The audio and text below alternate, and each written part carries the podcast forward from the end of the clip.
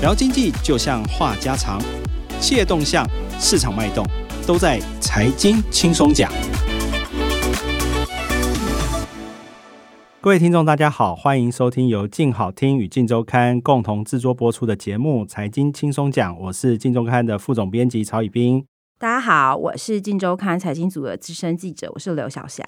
上个礼拜六，哈，小霞来专访了一个很重要的人物，他是永丰余的这个掌门人。我们也很清楚知道，就是上礼拜五，呃，发生一件事情，就是地方法院宣判了这个三宝案啊，判处了何寿川八年的这个徒刑，哈。其实是蛮重大，对国内的财经界来说是蛮大的。那过去这段时间，其实何寿川都没有曾经对外讲过任何话。嗯，那这次小霞也就是独家了访问到了何寿川，还不止哦，还跟他的老婆张信如一起受访。哈，那当然这一次大家很关心就是这个三宝案被判八年哈。嗯，那到底是怎么一回事？我想先请小霞先跟大家说明一下。好，其实这个案子它有点复杂。那简单来说，我们用最简单的版本来说，就是呢，何寿川呢，他其实是永丰余的二代掌门人。那他以前，他以前是永丰金控的董事长。那他的儿子呢，是掌管永丰余控股的董事长。那那个时候呢，他就是利用底下的层层交易哦，那就是他包装了买了一个呃，第一个东西是他利用永丰金旗下的永丰金租赁无担保贷款。给了三宝建设这家公司，然后第二个呢，就是他儿子那边呢，跟他女婿那边的元泰还有呃永丰余呢，买了一个三宝的公司债，那等于就是从永丰余这边搬了很多钱去。那其实这件事情，大家一定会很困惑，说那家建设公司为什么要搬这么多钱呢？其实这个案子很简单，他当初呢，三宝建设他在大陆有一个楼，那个楼叫做一七八八大楼，那它的位置非常的好，它在那个上海的金华区，就有点像是在台北的信义区。你现在已经很难拿到这么漂亮的地了。那因为你要拿到这么漂亮的地，拿到这么好的楼，所以呢，那他那个时候刚好又碰到一个事情，就是说。嗯，他们其中有一个投资者不想要，因为碰到金融海啸的关系，所以要抽资。何寿川又觉得，哎，这是一个好棒的投资，所以我们应该来去拿下来。他们就去投资了这件事情。当然，你说投资他也不一定是有问题的，但问题是他今天做这些做这些投资的时候，按照道理来说，因为他底下的公司其实都是上市贵公司嘛，那他必须要经过呃董事会跟股东会的一些程序的流程哦。那所以，因为他那个事情是他事先并没有申报，然后也没有做说明，所以导致这次。法院就直接判了他八年半的有期徒刑哦。那其实不止何寿川被判刑哦，包括那个当时的元泰科技的董事长，其实是呃他的妹夫，他的妹夫对。另外一个是那个永丰余的董事长，那时候他儿子还没上去哦。永丰余的董事长邱秀莹也被判刑哦。那他们这几个人都被判了很重大的刑。主事者也不能说他主事者啊，就是那个 building 的。公司的三宝那个老板呢，因为人都还在国外，所以一直找不到他人。所以其实这一个案子总共有二十个人当初被检察官起诉哦，那后来真正被判有罪的人是十一个人这样子。你那天的专访的时候啊，其实有特别提到，因为他是跟他的老婆一起接受专访。对，其实呃，他那天也讲到当初被收押的一些过程，还有就是说。呃，我们知道后来他用四亿元交保嘛？对，他那时候被关了六十天，其实中间有一些故事，你可以跟大家稍微透露一下吗？因为其实何寿川跟张信武夫妻哦，是感情非常好的一对夫妻哦。照何寿川跟张信武跟我们说的是说，他们那个时候第一时间知道的时候，因为他们压根没有想过要会因为这件事情被关，所以他们没有做任何的 prepare。所以何寿川被抓进去的时候，张信武说他根本不知道这件事情是，而且他也不知道跟金控里面的任何人联络。那是金控里面的人，也就是何寿川以前的秘书，然后现在也在永丰金当他的秘书，跟他联络上，他才知道这件事情。那听说这六十天里面，因为其实大家知道何寿川就是在一九九二年的时候身体状况有点不太好，他那个时候爆出了肝病哦，那后来换肝，对整个家里面最担心的事情其实是何寿川的身体状况，因为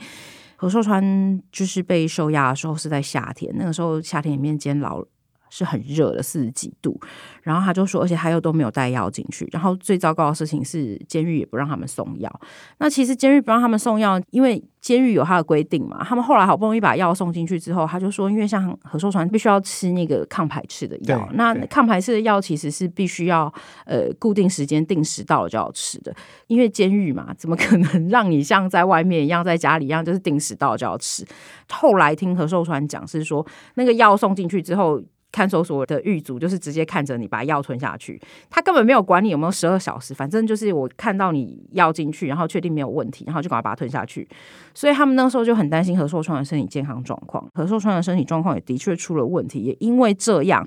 所以何寿川才可以用四亿元交保候传的。哦，所以他是因为这样才交保候传，到现在目目前为止，他都还是被限制出境嘛？对对对对对。那接下来的话，我们其实可以聊一下，大家对永丰鱼这家公司也是蛮好奇的哈。那你可以跟大家说明一下，它现在目前的整个状况吗？嗯，他现在那个状况是因为呃三宝案爆发之后哦，其实今晚会有做很严重的处分哦，这是史上 最严重的处分，因为从来没有一个金控的董事长直接被免除董事长的职务跟董事的职务哦，所以他那个时候在二零一七年六月的时候，就是他被收押的隔天，金管会就立刻把他的职务给拔掉了。那他拔掉之后，他其实原本因为张信勇他说他不知道金控的事物，所以他们那个时候董事会立刻是由那个原来的邱正原来的邱正雄负责出来召开的，那就是做了紧急的处理，决定说由邱正雄出来站代。可是没想到，因为邱正雄出来站台之后，当时金管会的主委就好死不死还称赞说他们做的很好，然后就引发总统的震怒，然后就后来就邱正雄又被换掉了啦。换掉之后呢，就是他们就找了一个专业经理人来，叫翁文琪。那他是以前的中华邮政董事长，在之前是在外交部当大使。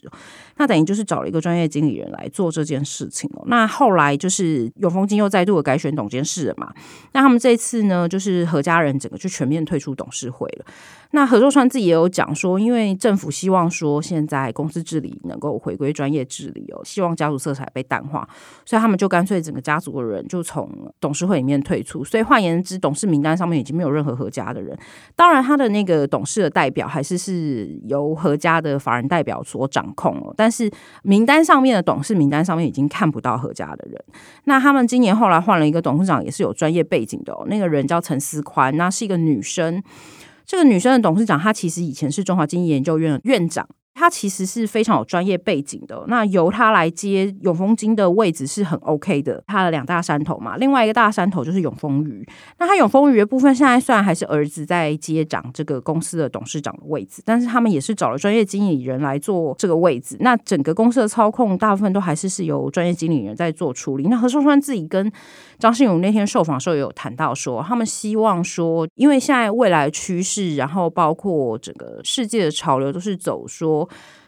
家族企业对经营权跟所有权分开的部分，所以呢，他们现在就是家族色彩会逐渐淡化，他们还是是掌握了所有权，但是经营权就交给专业经理人处理。大家就会很好奇说，那专业经理人做不好怎么办？合作团自己就讲吧，啊，做不好就换掉啊，反正上去立刻不好，立刻就换掉啊。他自己也开玩笑说，可是比较麻烦是儿子就没有办法换了。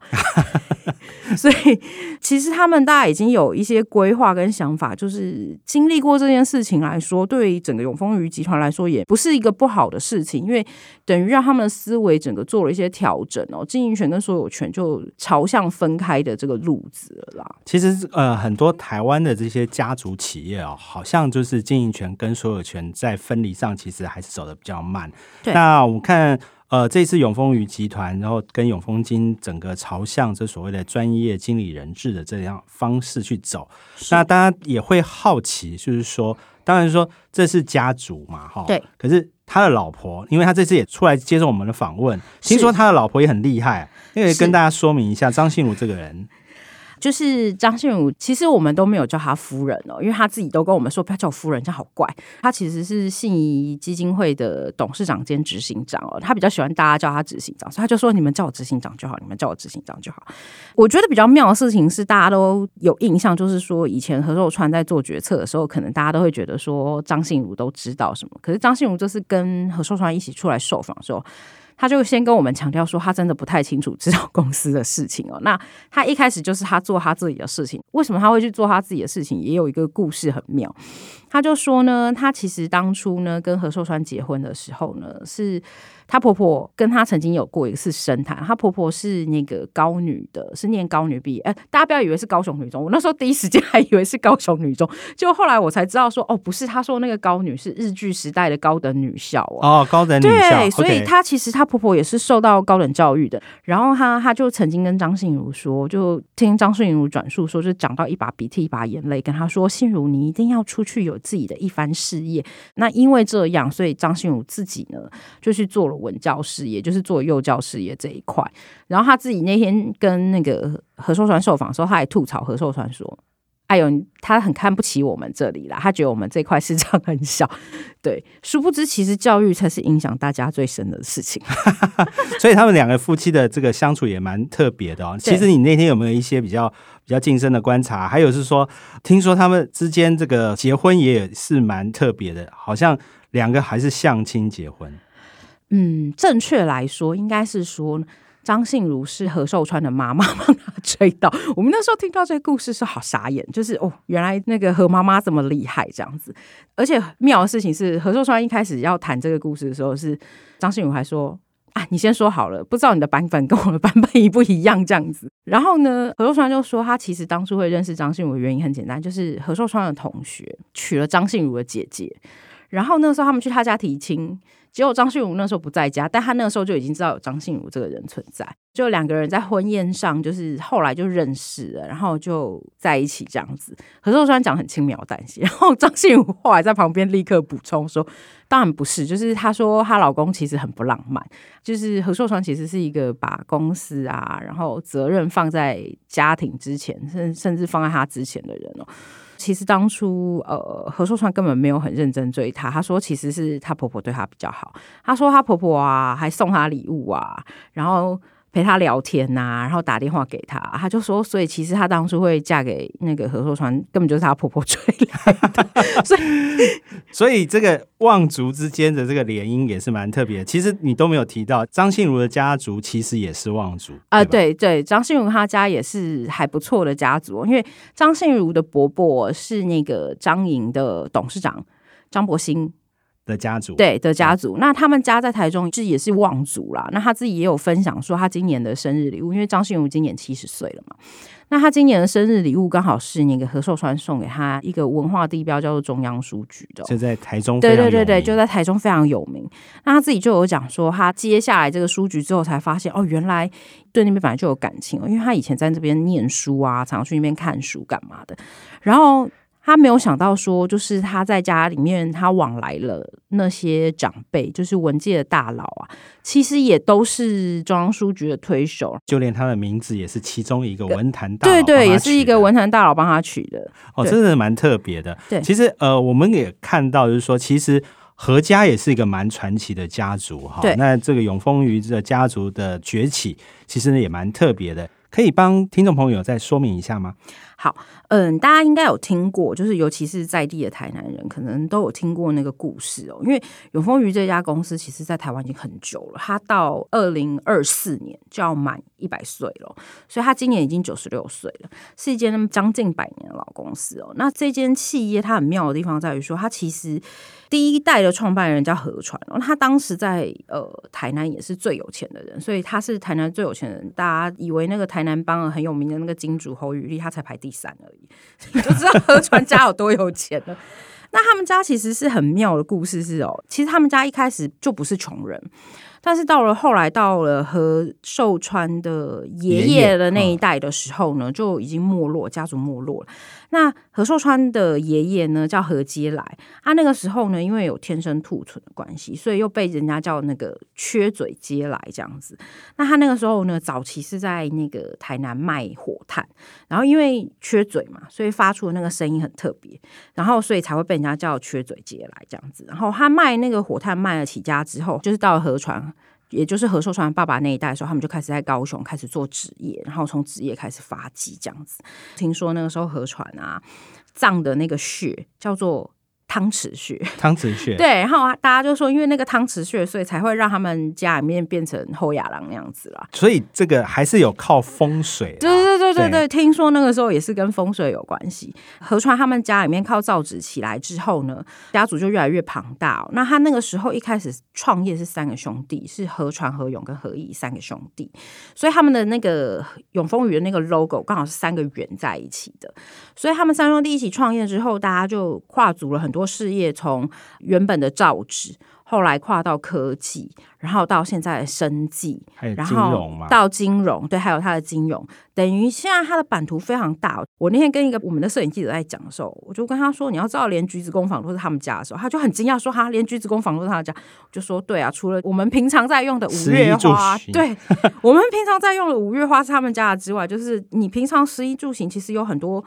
东西都跟何家有关系，包括何家他们自己现在也创了一个生计哦。那他们在生计的版图上面也做的蛮大的，对对，都是他女儿在负责。对，是小姐在负责，没错。好，谢谢小霞今天来接受我们的访问哈，感谢各位观众的收听，也请持续锁定由静好听与静周刊共同制作的节目《财经轻松讲》，我们下次再见，谢谢。拜拜。